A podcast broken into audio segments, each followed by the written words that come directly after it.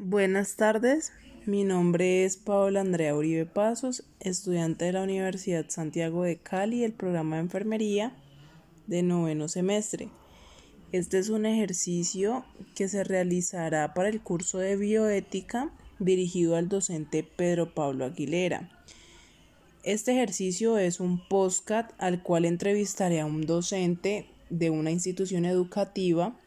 El nombre del docente es Carlos Andrés Vergara y le solicito un permiso o una autorización para que me permita publicar este audio. Buenas tardes, mi nombre es Carlos Andrés Vergara, soy docente de la institución educativa Rosa Zárate de Peña, ubicada en el corregimiento de Dapa, el municipio de Yumbo,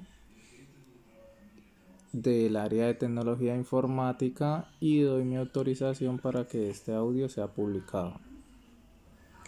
Muchas gracias, profesor Carlos Andrés. A continuación le realizaré pues algunas preguntas sobre algún tema bioético que le haya sucedido a lo largo de su carrera profesional, bien sea como docente.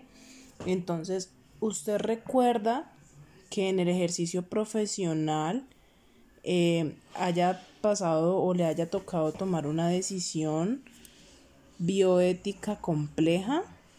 Sí, recuerdo hace un tiempo un caso de un niño de 9 años, estudiante de la institución, el cual cursaba el grado cuarto de primaria. Un día el niño pues se dirigía hacia otra ciudad con sus padres, tuvieron un accidente. En el accidente el más afectado fue el niño, el cual resultó con problemas cognitivos y físicos. El, el problema cognitivo fue de aprendizaje muy lento y el problema físico que el niño tuvo fue más que todo en la movilidad de sus piernas. En ese entonces yo era el director del grupo del niño, por eso pues mantenía contacto directo con sus padres, eh, esperando pues una decisión médica para saber si el niño había evolucionado y podría volver a la institución.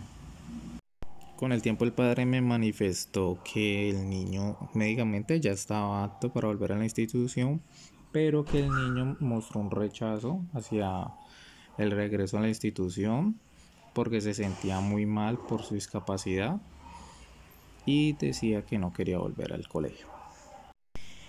Bueno, profesor Carlos Andrés, em, debido pues a esta situación tan difícil, ¿usted qué valores o principios cree que estuvieron en juego en este caso? En este caso experimentamos tantas emociones por la discapacidad a la que se enfrentan las personas afectadas. Entre ellas son la pena, pues porque es un proceso normal ante la pérdida de su movilidad, lo cual genera muchas reacciones negativas, ya que es un niño que obviamente busca tener eh, una vida activa como lo es correr, jugar, entre otras actividades.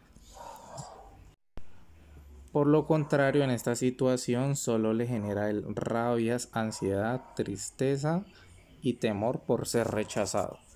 La desmoralización también y es mucho más complejo ya que ya que hay disminución en la moral, ya que hay un cambio en su vida y en sus quehaceres de su diario vivir.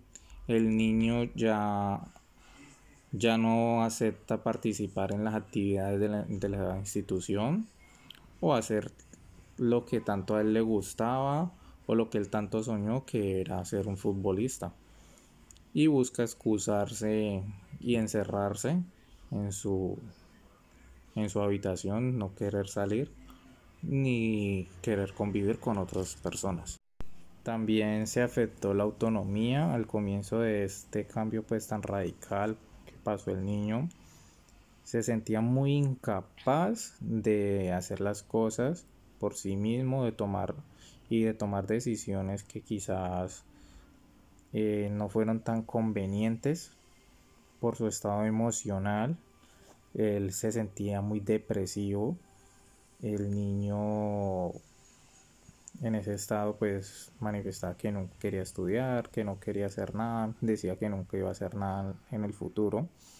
Por eso mismo se volvió muy dependiente de sus padres, no realizaba ninguna actividad en su casa, el niño no era capaz ni de arreglar su propia cama, el niño no necesitaba ayuda hasta para bañarse, para dirigirse al baño, todas las actividades que normalmente realizaba un niño no las realizaba él, pero por el estado en el que se encontraba. Bueno, profesor, em, ¿esta fue una decisión propia o colectiva en la que usted de pronto decide hablar con el resto pues de, de profesores o de directrices para decir que el niño iba a reingresar al colegio? Fue en un principio una decisión individual, pues yo era el director de grupo, por eso me comuniqué constantemente con sus padres para saber su condición y al saber de los temores que tenía el niño por su discriminación, hablé con las directivas del colegio proponiéndoles unos planes para esta, esta situación, ya que era la primera vez que se presentaba algo así en el colegio.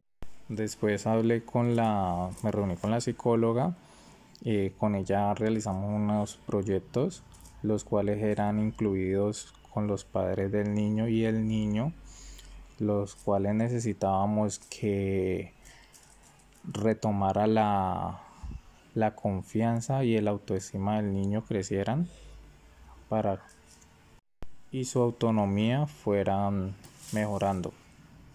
También obviamente los otros docentes tuvimos que realizar con ellos, eh, darles como unas enseñanzas y unas sesiones para que manejaran este caso, ya que era un caso nuevo en la institución y pues eh, los planes de aprendizaje fueran más dirigidos hacia esta situación.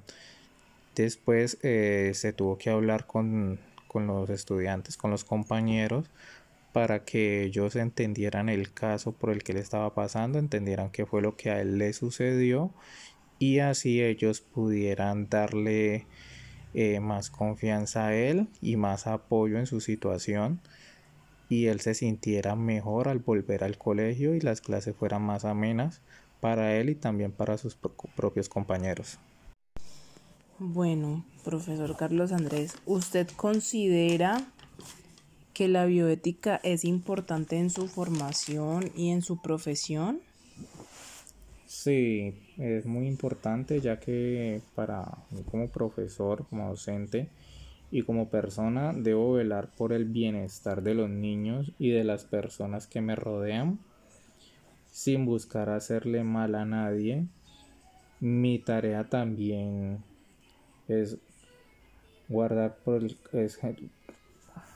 perdón, guiarnos por el camino del bien y dar a conocer los valores para que crezcan personas autónomas y de bien.